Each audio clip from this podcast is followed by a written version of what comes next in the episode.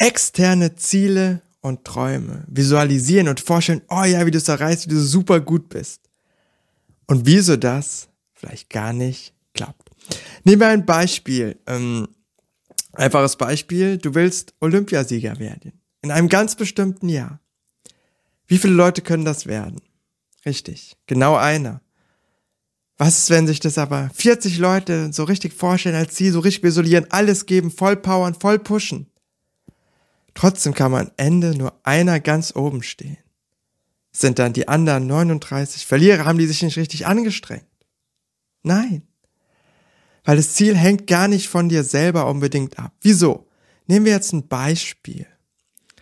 Du bist Sprinter und du sprintest äh, die 100 Meter, sagen wir, in 11 Sekunden. Keine Ahnung, ich weiß, schnellstes unter 10 Sekunden, aber dann sind es 11 Sekunden und du steigerst dich auf 10,9 Sekunden. Das ist in deiner, vielleicht in deiner Kontrolle, vielleicht hast du noch was optimiert, aber irgendwann ist dein Körper auch an Limit und andere Menschen haben andere Körper und können deswegen anders sprinten als du.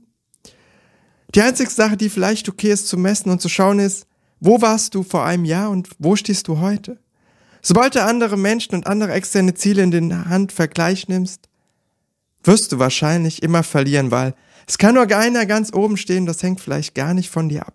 Nur ein Beispiel in der Arbeitswelt, du willst Karriere machen, du willst Abteilungsleiter werden, zur nächsten Stufe aufsteigen. Aber wie viele Stellen gibt's? So, du willst CEO werden. Wie viele CEOs gibt's in einem Unternehmen? Genau einer. Und wenn im Unternehmen 40.000 Leute sind und alle sich krass visualisieren, unbedingt CEO werden wollen, gibt's trotzdem nur eine Position.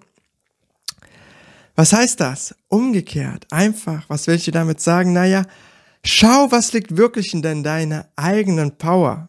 Was kannst du wirklich beeinflussen und sehen, weil manche Dinge, die wünschen wir uns und wir können uns richtig krass anstrengen, alles geben und vielleicht klappt es, aber es kann genauso sein, dass es nicht klappt und das jetzt nicht, um es nicht zu versuchen, zu dich zu demutigen, sondern einfach zu wissen, hey, wenn es nicht klappt, das ist auch okay. Vielleicht kommt was anderes, was Schöneres, was du dir noch gar nicht vorstellen konntest. Wer weiß, was für andere Möglichkeiten sich dazu geben.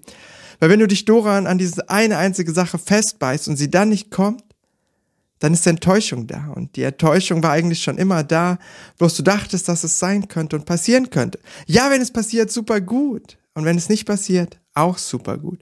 Wer weiß, für was das gut ist, wer weiß, was noch alles kommen darf, wer weiß, was alles noch entstehen darf. Habt noch einen schönen Tag.